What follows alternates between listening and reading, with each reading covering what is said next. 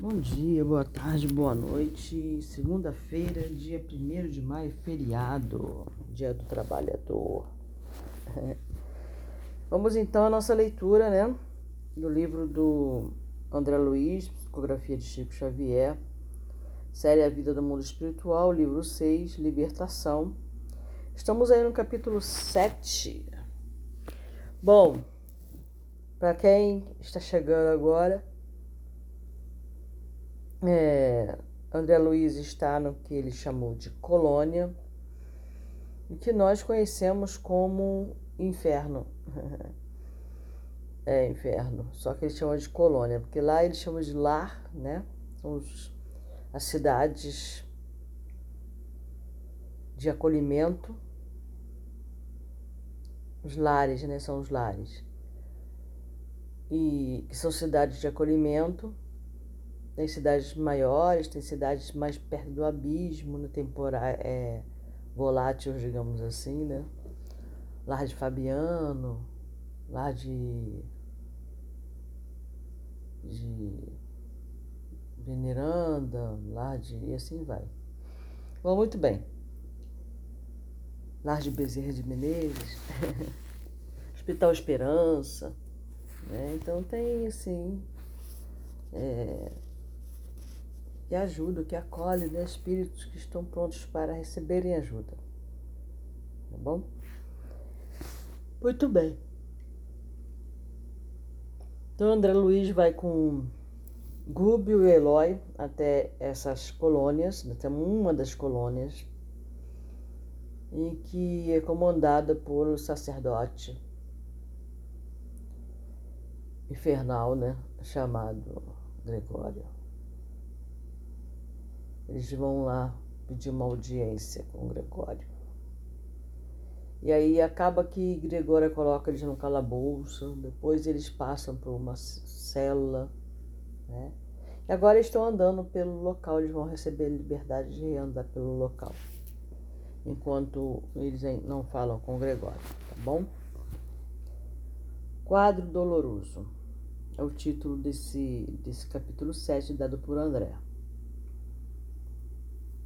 De manhã, um emissário, um emissário do, do sacerdote Gregório, que no capítulo 6, André Luiz nos reporta o que ele vê através de uma janelinha desse cubículo. Ele ouve, tá? E ele nos reporta isso. Então agora ele vai fazer andar pelo local, digamos assim. É isso, digamos assim não, vai ser o que vai acontecer. Um emissário do sacerdote Gregório, com semblante mal-humorado, veio notificar-nos, em nome dele, que dispunhamos da liberdade até as primeiras horas da tarde, quando nos receberia para entendimento particular. Ausentamos-nos do cubículo, sinceramente desafogados. A noite fora simplesmente aflitiva. Desafogados, né? Porque, nossa, como ele falou, a noite fora aflitiva, imagina. Então, é, sinceramente, é, aliviados, né? Aqueles afogados. A noite fora simplesmente aflitiva, pelo menos para mim, que não conseguira qualquer quietação no repouso. Não somente o ruído exterior se fizera contínuo e desagradável, mas também a atmosfera passava, pesava asfixiante. As alucinadoras conversações no ambiente me perturbavam e feriam. Convidou-nos Gúbio a pequena excursão educativa, asseverando-me bondoso. Vamos, André. Se poderemos aproveitar. Vejamos, vejamos, André, se poderemos aproveitar alguns minutos estudando os, entre aspas, ovoides. André tinha visto, né, quando ele estava na cela, é um, um, seres com aspecto de ovoide Desculpa ajeitar aí. Abrindo a boca, acabei de acordar, são seis horas da manhã. É, tá entre as povoides, né? É a forma que André viu esses seres deformados, na forma de ovo. Tá bom? Eloy e eu acompanhamos-lo satisfeitos. Coalhava-se a rua de tipos característicos da anormalidade deprimente. é engraçado, né? Porque no livro de Dom Juan, que, que eu li, né, sobre energia, etc., ele coloca-nos, ele fala que os nagais, né, nos viram os seres humanos, todos, sem exceção. Ele não via só nosso fio de prata ou coisa desse jeito, não. Ele via nossa aura. Mas ele via nossa aura como algo, como se fosse uma cúpula. Igual a Terra não tem a camada de ozônio em volta, no entorno. Então ele viu que o ser humano tinha uma, tem cada uma, cada um ser humano tem uma cúpula em volta, exatamente como a Terra tem de proteção. Entendeu? Uma camada, como se fosse uma camada de ozônio. E antigamente ele dizia que era nessa forma de ovo. Hoje, hoje que eu falo, em 1960, Dom Juan disse que já não era mais na forma de ovo, era uma coisa mais, uma esfera mais arredondada. Eu falando isso porque é, André nunca comentou sobre isso, né? Ele fala sobre aura, né? Mas não falou exatamente o formato, digamos assim, desta aura. É, pessoas falam aura. Então vamos lá. É, ali, é, pessoas né, com, com problemas, com falta de, de membros, né? De, é, pessoas com máscaras variadas, assim, né? E homens e mulheres de fisionomia torturada e vinham ofereciam a perfeita impressão de alienados mentais. Exceção de alguns que nos fixavam de olhar suspeitoso e cruel, com manifesta expressão de maldade, a maior parte, a meu ver, situava-se entre a ignorância e o primitivismo, entre a amnésia e o desespero. Muitos demonstravam-se irritadiços ante a calma de que lhes dávamos testemunho. Perante os desmantelos e detritos, a transparência de toda parte concluir que o esforço coletivo se mantinha ausente de qualquer serviço metódico junto à matéria do plano. A conversação ociosa era ali o traço dominante. Conversação ociosa é conversação que não vai levar a lugar nenhum, né? Fofoca, coisa desse tipo, né? O instrutor informou-nos então com muito acerto de que as mentes extraviadas, de modo geral, lutam com ideias fixas, implacáveis e obcecantes, gastando longo tempo a fim de se reajustarem. Mentes extraviadas.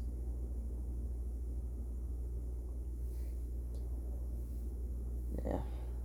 Rebaixadas pelas próprias ações, rebaixadas pelas próprias ações, perdem a noção de bom gosto, do conforto construtivo, da beleza santificante e se entregam à lástima relaxante. Com efeito, a paisagem sob o ponto de vista de ordem deixava muito a desejar. As edificações situadas dos palácios da praça governativa, onde se notava a movimentação de grande massa de escravos, desapontavam pelo aspecto e condições em que se mantinham. As paredes, revestidas de substância semelhante ao lodo, mostravam-se repelentes não só à visão, mas também ao olfato pelas exalações desagradáveis. A vegetação, em muitos, em todos os ângulos, é escassa e mirrada. Gritos humanos, filhos da dor e da inconsciência, eram frequentes, provocando-nos sincera piedade. Fossem poucos transeúntes infelizes, e poder-se-ia pensar no serviço metódico de assistência individual. Mas que dizer de uma cidade constituída por milhares de alienados, declarados. Dentro de colmeia dessa natureza, o homem sadio que tentasse impor socorro ao espírito geral não seria efetivamente o alienado mental aos olhos alheios? Impraticável, por isso, qualquer organização beneficente é visível, a não ser por serviço arriscado, qual aquele de que o nosso instrutor se incumbira, tocado pela renúncia na obra de santificação com Cristo. Além das perturbações reinantes, capazes de estabelecer a guerra de nervos nas criaturas mais equilibradas da crosta do mundo, pairava na atmosfera sufocante nevoeiro que mal nos deixava entrever o horizonte distanciado. Sem palavras, né? O sol, através de espessa cortina de fumo, cuja procedência me não foi possível determinar, era visto por nós a semelhança de uma bola de sangue afogueado. Eloy, forçando o bom humor, perguntou a, perguntou a propósito se o inferno era um hospício de proporções assim tão vastas. Ao que o nosso orientador respondeu aquecendo e informando que o homem comum não possui senão vaga ideia da importância das criações mentais na própria vida. Cara, isso aqui. Criações mentais na própria vida, né? Nossa, né? Como isso é difícil de nós entendermos, né? Eu vejo aí as pessoas falando, né, do livro Cabailon, tudo é mente, tudo é mente, tudo é mente, né? Primeira lei hermética, né? Mas morreu Neves, né, para a maioria. Só, tá, tudo é mente, tá, e daí, né? Porque ninguém... É muito difícil você é, é, praticar a criação mental. Quer dizer, desculpa, você pratica a criação mental o tempo todo, mas sem consciência, sabe? A partir do momento que você entende bem essa ideia, você passa a fazer criação mental consciente. A mente estuda, arquiteta, determina e materializa os desejos que lhe são peculiares na matéria que a circunda. Vamos lá de novo? A mente estuda, arquiteta, determina e materializa os desejos que lhe são peculiares na matéria que a circunda. Parece assim contraditório, né? Aqui eu sempre comparo a minha leitura do André Luiz com a leitura do livro que eu faço do Osho, né?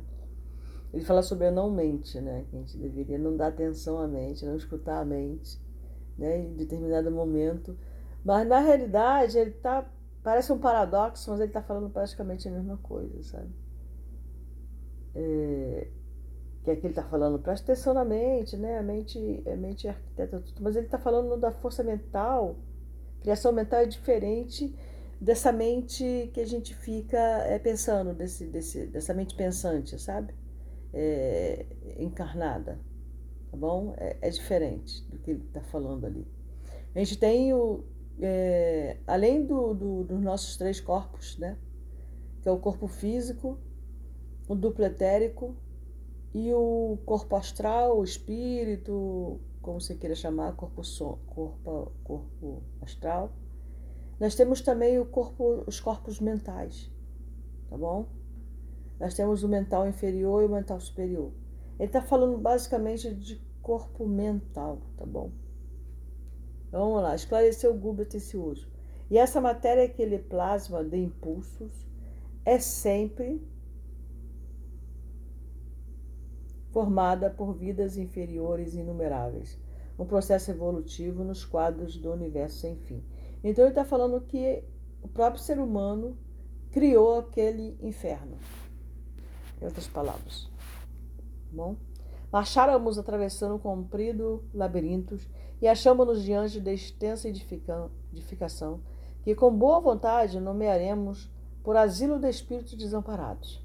Gostei parecer um pouco sarcástico, né? De, com boa vontade, com boa vontade, nomearemos por asilo de espíritos desamparados. Enquanto encarnado, ser-me-ia extremamente difícil acreditar numa cena igual a que se nos desdobrou a visão inquieta.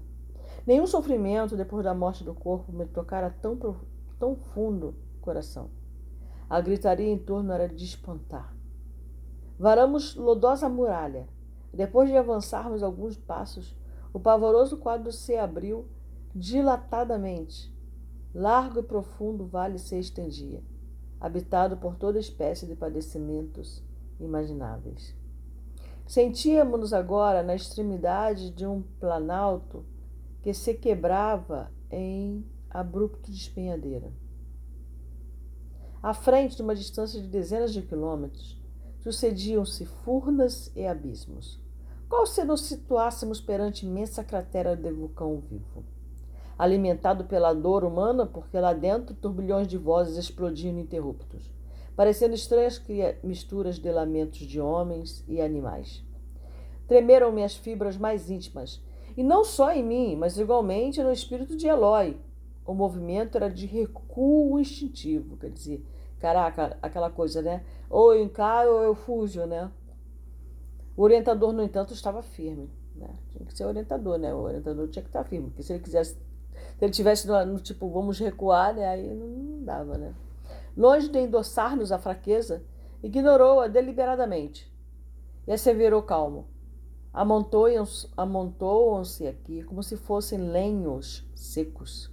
Milhares de criaturas que abusaram dos sagrados dons da vida.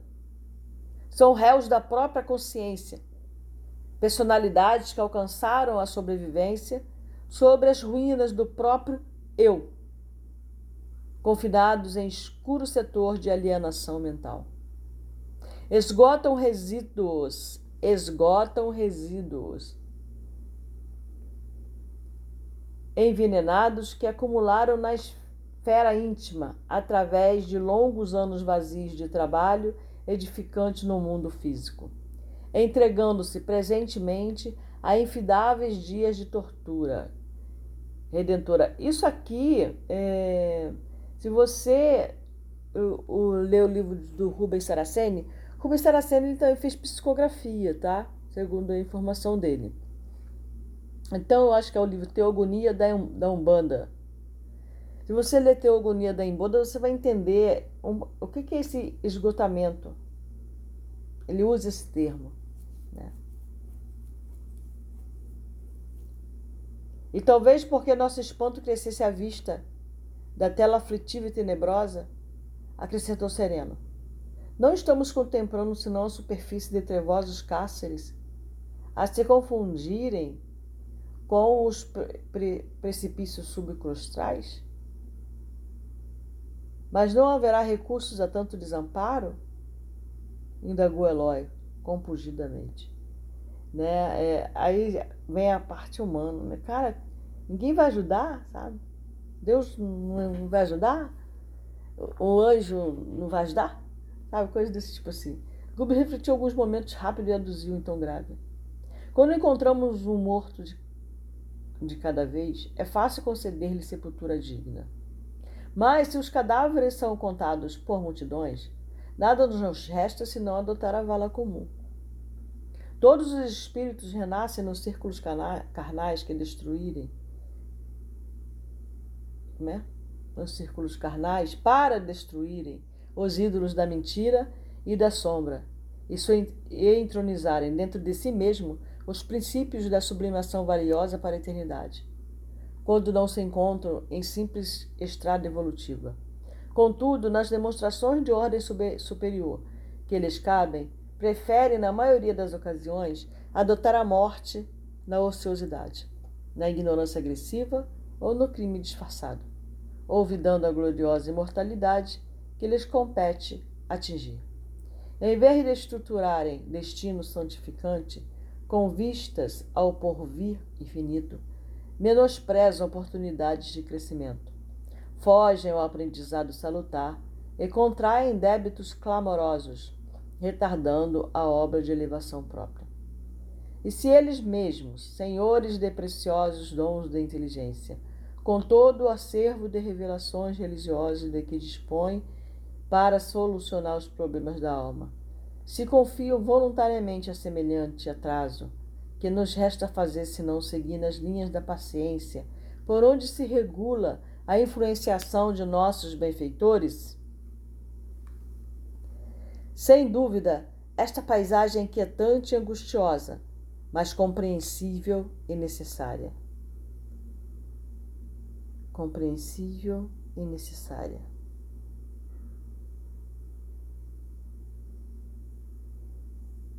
Triste, mas necessária. Perguntei-lhe se naqueles sítios purgatoriais não havia companheiros amigos, detentores da missão de consolar. Ele falou aí sítios purgatoriais, né? Não é nem infernais, né? Porque purgatório, segundo o catolicismo, é uma outra coisa, né? Aí ele está falando sítio purgatorial. Ele está falando sítio infernal. Bom, é isso. Não havia companheiros detentores da missão de consolar, ao que o nosso instrutor respondeu afirmativa. Sim, disse. Esta imensa coletividade, dentro da qual preponderam individualidades que, pelo sofrimento contínuo, se caracterizam pelo comportamento submerso, não, subhumano. Vamos, Rosângela, volta. Subhumano não está esquecida. A renúncia opera com Jesus em toda parte. Agora, todavia, não dispomos de ensejos para a identificação de missionários em serviço do bem. Vamos ao estudo que nos interessa de mais perto. Então, não dispomos de tempo, né? Seria isso? De ensejos, de oportunidade, de ocasião, né? Ensejo não dispomos de ocasião para a identificação de missionários e servidores do bem. Descemos alguns metros e encontramos esquálida mulher estendida no solo. Né? Então, acho que aí é mais do que purgatório, né, cara? Gúbio nela fixou os olhos muito lúcidos e, depois de alguns momentos, recomendou-nos seguir-lhe a observação acurada. Vês realmente, André, inquiriu paternal. E nós vemos realmente? Percebi que a infeliz se cercava de três formas ovoides. Diferenciadas entre si nas disposições e nas cores. Seriam nas disposições e a maneira como estavam, né? Colocação poderia ser. Ânimo. Que me seriam, porém, imperceptíveis aos olhos, caso não desenvolvesse ali todo o meu potencial de atenção sei porque eu lembrei hoje, eu tô lembrando do livro do, do, do, Carlos Castanheda, né? Tem Dom Juan, que ele fala que a gente tem que desenvolver a atenção. Reparo, sim, expliquei curioso, a existência de três figuras vivas que se lhe justapõem ao perispírito. Justapor é, jun, é que seria juntar-se, né, unir-se, como pão, como a manteiga no pão, digamos assim.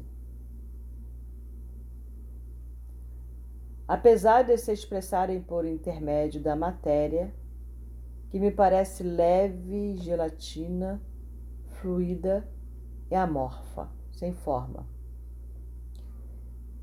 Elucidou Gúbio sem detença. São entidades infortunadas, entregue aos propósitos de vingança, e que perderam grandes patrimônios em virtude da revolta que lhes atormenta o ser. É, é muitos revoltosos no mundo, né? Gastaram o perispírito sob inenarráveis tormentas de desesperação, imantam-se, naturalmente, à mulher que odeiam. Bom, para eles conseguirem fazer essa imantação, a mulher também tem que odiar. Tá? Irmã esta que, por sua vez, ainda não descobriu que a ciência de amar é a ciência de libertar, iluminar e redimir.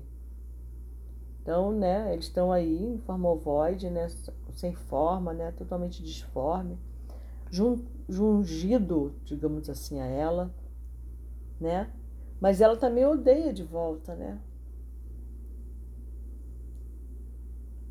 Ela ainda não descobriu que a ciência de amar é a ciência de libertar, iluminar e redimir. Auscultamos de mais perto a desventurada criatura Assumiu Gube a atitude do médico ante a paciente e os aprendizes. A mulher sofredora, envolvida no halo de força cinzento, escura, registrou-nos a presença e gritou, entre a aflição e a idiotia. É esse halo que Carlos Castanhedo fala, né?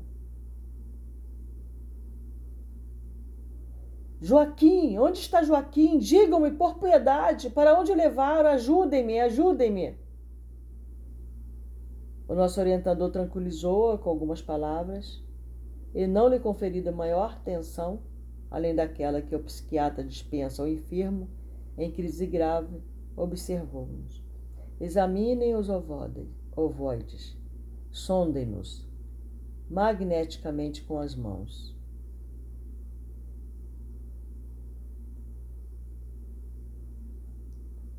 Operei expedito. Expedito é um nome próprio, né? Expedito. Operei desembaraçado, ativo, diligente, fácil.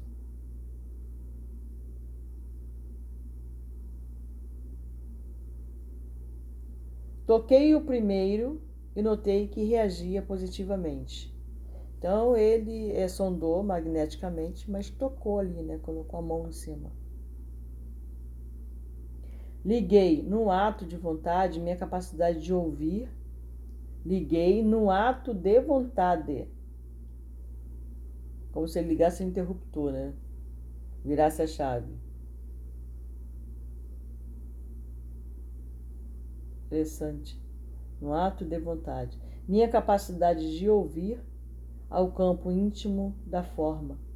É assombrado, ouvi gemidos e frases, como que longínquas pelo fio do pensamento. Vingança, vingança, não descansarei até o fim, esta mulher infame me pagará. Repeti a experiência com os, os dois outros, os resultados foram idênticos. As exclamações assassina, assassina transbordavam de cada um. Após afogar o doente com fraternal carinho, analisando-a atencioso, o instrutor dirigiu-nos a palavra, esclarecendo: Joaquim será naturalmente o companheiro que a precedeu nas lidas da reencarnação. Certo, já regressou à terra mais densa, a fim de preparar-lhe lugar. A pobrezinha está esperando ensejo de retorno à luta benéfica. Vejo-lhe o drama cruel. Foi tirânica senhora de escravos no século que findou. Percebo-lhe as recordações da fazenda próspera e feliz nos arquivos mentais. Foi jovem e bela, mas desposou, consoante o programa de provas salvadoras, um cavaleiro de idade madura que a seu turno já assumira compromissos sentimentais com humilde filha do cativeiro. Embora a mudança natural da vida, a face do casamento, não abandonou ele o débito contraído.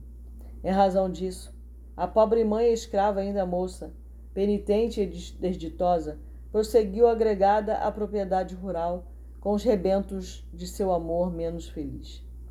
Com a passagem do tempo, a esposa requestada e fascinante conheceu toda a extensão do assunto e revelou a irascibilidade que lhe povoava a alma. Dirigiu seu marido colérica e violenta, dobrando-o aos caprichos que lhe exacerbavam a mente. A escrava sofredora foi separada de ambos os filhos que possuía e vendida para uma região palustre, onde em breve encontrou a morte pela febre maligna. Os dois rapazes, metidos no tronco, padeceram vexames e flagelações em frente da senzala. Acusados de ladrões pelo capataz, a instância da senhora dominada de egoísmo terrificante passaram a exibir pesada corrente no pescoço ferido. Viveram no passado sob humilhações incessantes. No curso de reduzidos meses caíram sem remissão, minados pela tuberculose que ninguém socorreu. Desencarnados, reuniram-se à genitora revoltada, formando um trio perturbador na organização ruralista que os expulsara, sustentando sinistros propósitos de desforço. Não obstante, convidados à tolerância ao perdão por amigos espirituais que os visitavam frequentemente, nunca cederam um tio nos planos sombrios em que penhoraram o coração. Atacaram desapiedados a mulher que os tratara com dureza, impondo-lhe destrutivo remorso ao espírito vacilante e fraco. Dominando-lhe a vida psíquica, transformaram-se para ela em perigosos carrascos invisíveis, utilizando todos os processos de luta suscetíveis de acentuar-lhe as perturbações. Adoeceu ela, por isso, gravemente, desafiando conselhos e medidas de cura. Embora socorrida por médicos e padres diversos, não mais recobrou o equilíbrio orgânico. Arrasou-se-lhe o corpo físico, pouco a pouco, incapaz de expandir-se mentalmente no idealismo superior que corrige desvarios íntimos e facilita a cooperação vibratória das almas que respiram em esferas mais elevadas. A desditosa fazendeira sofreu, insultada no orgulho destrutivo que lhe assinalava o caminho. Dez anos de mágoas constantes e indefiníveis. Claro que possuía, por sua vez, amigos prontos a lhe socorrerem generosos, a lhe estenderem generosas mãos por ocasião da morte do corpo que se tornou inevitável. Contudo, quando nos enseguecemos no mal, inabilitamo-nos por nós mesmos à recepção de qualquer recurso do bem.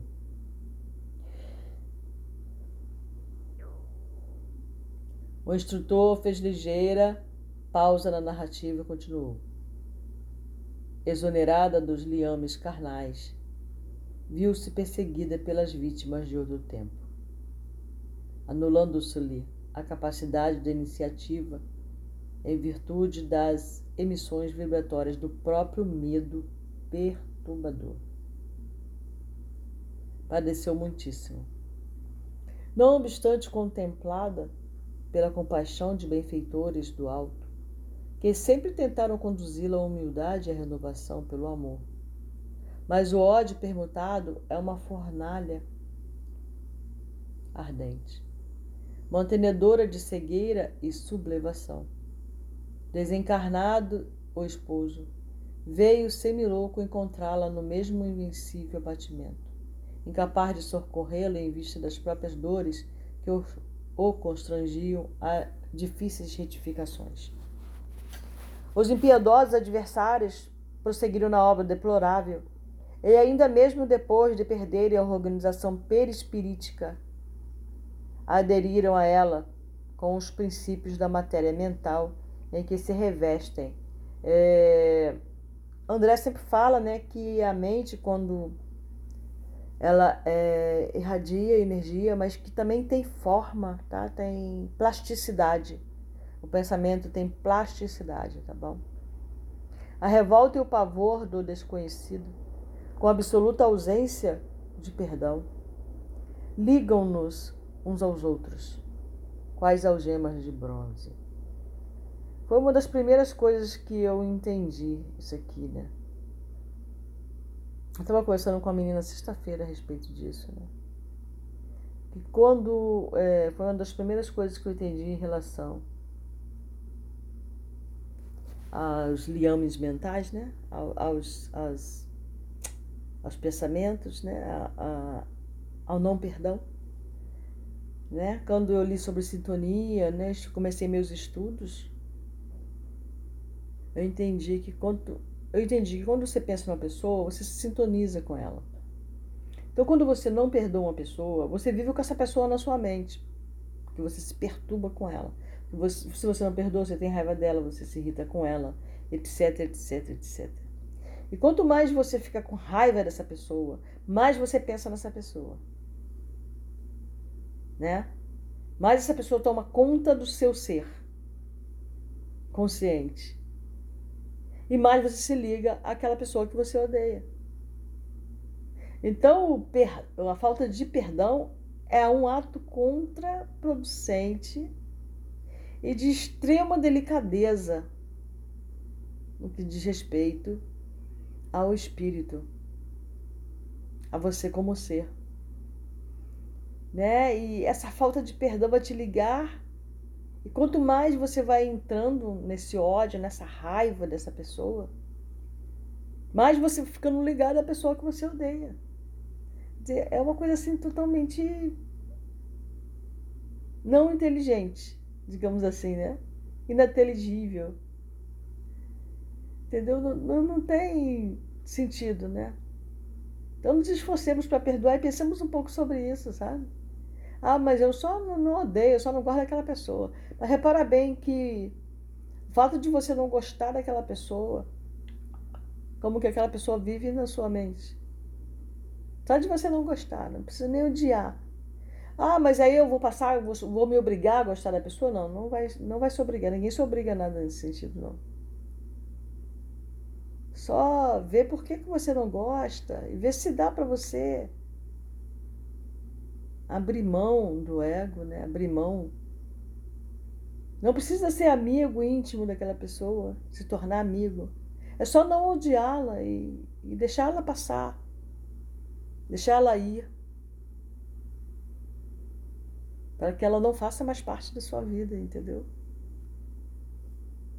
A infeliz perseguida na posição em que se encontra não os vê, não os apalpa, mas sente-lhes a presença e ouve-lhes as vozes, por meio da inconfundível acústica da consciência. Vive atormentada, sem direção, tem o comportamento de um ser quase irresponsável. A infortunada criatura não parecia registrar as informações, ditas ali em voz alta, e que lhe diziam respeito. Clamava amedrontada pelo auxílio do companheiro. Vali-me ainda do ensejo para algumas indagações. Diante desse quadro comovedor, como encarar a situação? Qual a solução, né? Desfechei a pergunta direta. Gube, todavia, observou muito calmo. Gastaremos tempo. A perturbação vem de inesperado. Instala-se a pressa. Então, a perturbação, ela vem, instala-se Entretanto, retira-se muito devagar. Aguardaremos a obra paciente dos dias.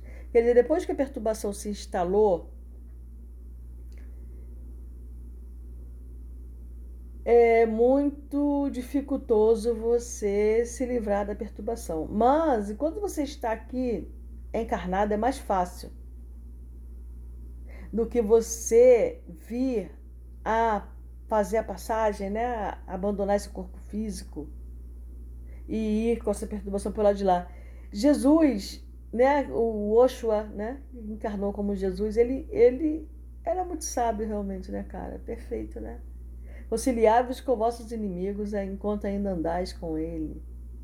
Tudo tinha ciência nas palavras dele, tudo tinha fundamento, né?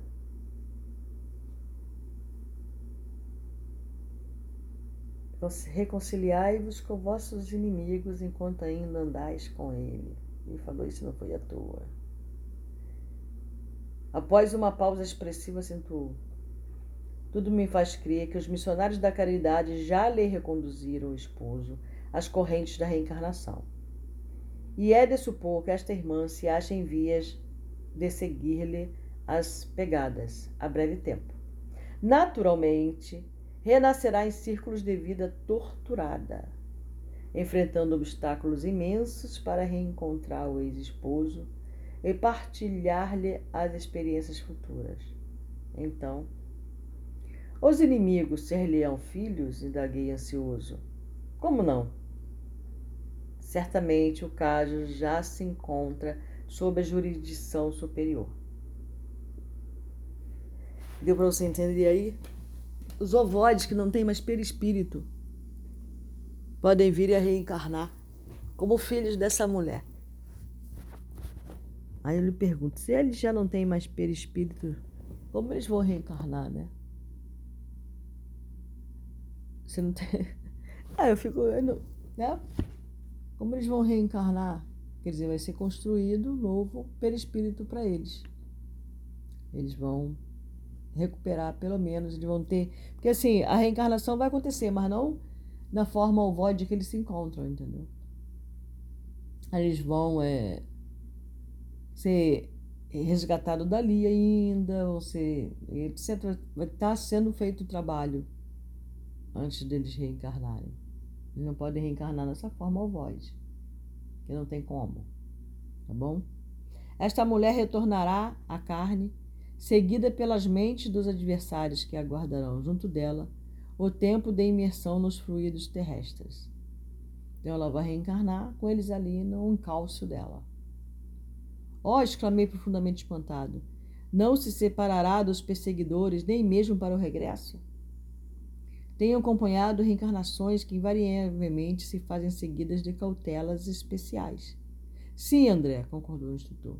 Reparaste nos processos em que funcionaram elementos intercessores de vulto, atendendo-se à nobilitante missão dos interessados no futuro, e com auxílio divino, semelhantes casos contam-se por milhões. Contudo, existem ainda nos setores da luta humana milhões de renascimentos de almas criminosas que tornam ao mergulho da carne premidas pela compulsória do plano superior. O que é uma compulsória? Você sabe o que é uma compulsória, não sabe? Ação de tomar conta de registros judiciais por ordem superior. Decisão ou mandato de tribunal superior para tribunal inferior. Isso aqui é uma compulsória. De modo a espiarem delitos graves em ocorrência dessa ordem, a individualidade responsável pela desarmonia reinante converte-se em centro de gravitação das consciências desequilibradas por sua causa e assume o comando dos trabalhos de reajustamento, sempre longos e complicados, de acordo com os ditames da lei. Compreendendo meu, compreendendo meu assombro, Gubi considerou: por que estranheza? Os princípios de atração governam o universo inteiro. Os princípios de atração governam o universo inteiro. Os princípios de atração governam o universo inteiro. Eu estou repetindo que é para gente, né, para nós, para entranhar isso, né, na nossa mente mesmo. Nos sistemas planetários e nos sistemas atômicos, vemos o núcleo e os satélites. Na vida espiritual, os ascendentes essenciais não diferem. Se os bons representam centros de atenção dos espíritos que se lhes afinam pelas ideias e tendências, os grandes delinquentes se transformam em núcleos magnéticos das mentes que se extraviaram da senda reta em obediência a eles. Elevamo-nos com aqueles que amamos e redimimos, ou rebaixamo-nos com aqueles que perseguimos e odiamos. Você vê como que o ódio é um contrassenso, né, gente? Contraproducente. Enfim, depois de saber disso, né, seria bom a gente rever essa ideia, né? De, ah, eu odeio aquela pessoa, detesto aquela pessoa, etc, né? Sei lá, cada um com seu cada um. As afirmativas inspiravam-me profundos pensamentos quanto à grandeza das leis que regem a vida. E atento à meditação daquele instante, evitei novas perguntas. O instrutor acariciou a fronte da criatura desventurada, envolvendo-a intencionalmente numa bênção de fluidos divinos e acrescentou: Pobre irmã, que o céu a fortaleça na jornada por empreender seguida de perto pela influência dos seres que com ela se projetaram no abismo mental do ódio, terá infância dolorosa e sombria pelos pesares desconhecidos que se lhe acumularão, incompreensivelmente na alma opressa. Conhecerá enfermidades de diagnose impossível, por enquanto, no quadro dos conhecimentos humanos, por se originarem de persistente e invisível atuação dos inimigos de outra época Terá a mocidade torturada por sonhos de maternidade e não repousará intimamente enquanto não oscular no próprio colo os três adversários, convertidos então em filhinhos tenros de sua ternura sedenta de paz. Transportará consigo três centros vitais desarmônicos, e até que os reajustes na forja do sacrifício, recambiando-se a estrada certa, será na condição de mãe um imã atormentado ou a sede obscura e triste de uma constelação de dor. O estudo era sem dúvida absorvente e fascinante. mas a hora controlava-nos o serviço e era imperioso regressar.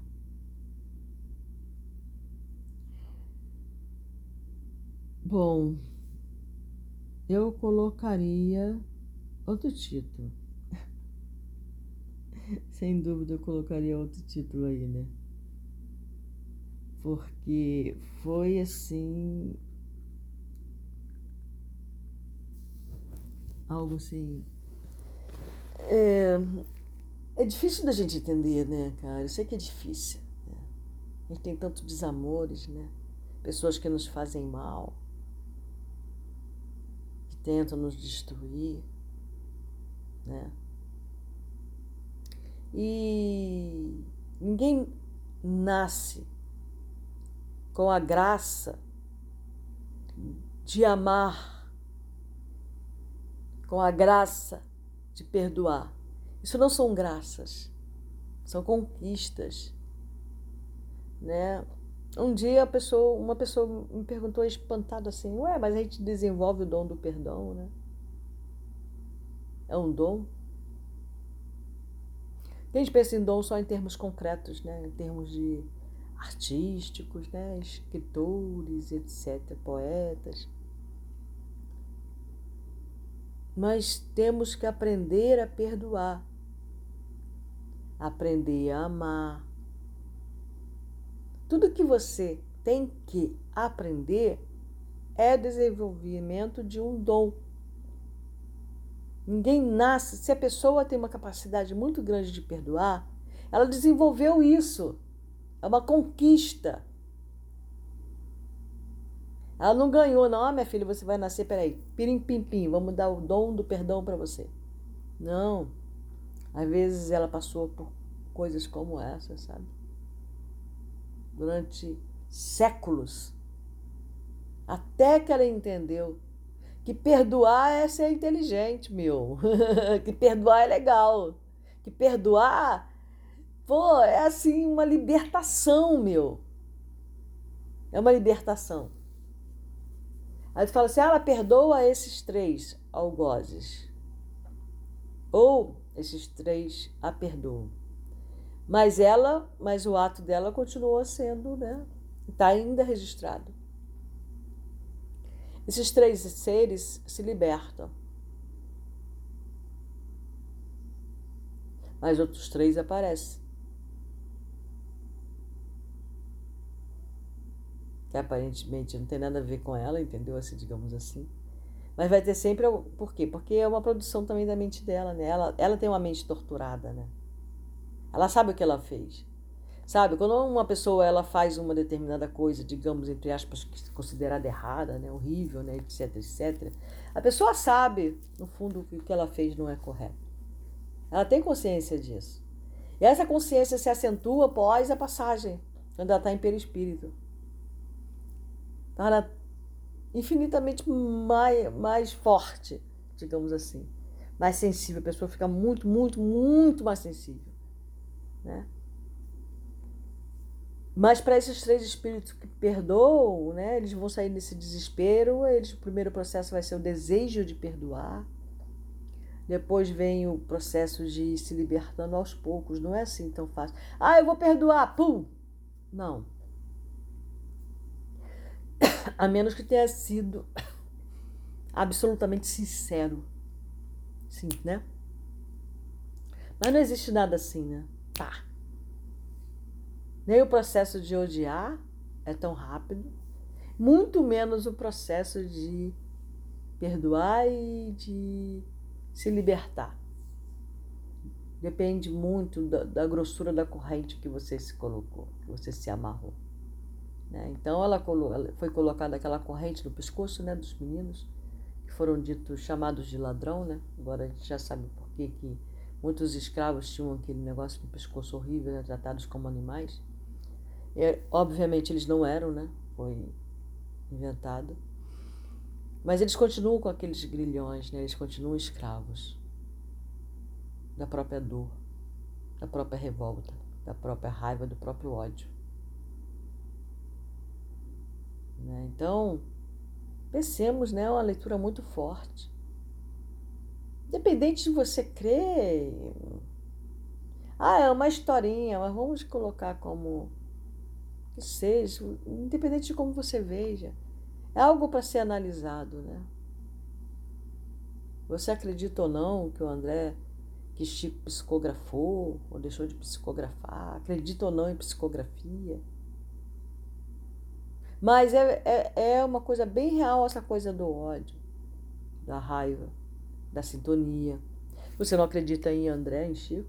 Tá lá no livro, é isso, é isso que, que as sete leis herméticas falam. É, se você lê nas entrelinhas, né? E tem outros, se você for na leitura egípcia, se você for no Bhagavad Gita, se você for é, na Bíblia, tá lá, perdoe. Quantas vezes, mestre? 70 vezes 7. 70 vezes 7 não é são 70 vezes 7 agressões contra ti diferentes, não, é a mesma. Ou seja, perdoe, perdoe, perdoe, perdoe, perdoe, perdoe, perdoe, perdoe. Simples assim. Tá lá o mestre falando. Né? Reconciliai-vos, o que, que é? Perdoar. Reconciliai-vos com vossos inimigos enquanto ainda andares com ele. Ou seja, enquanto eles ainda estão na terra. Se você for no Bhagavad Gita, você vai encontrar a mesma coisa escrita em outras palavras. Se você for ler um livro do Osho, você também vai encontrar isso.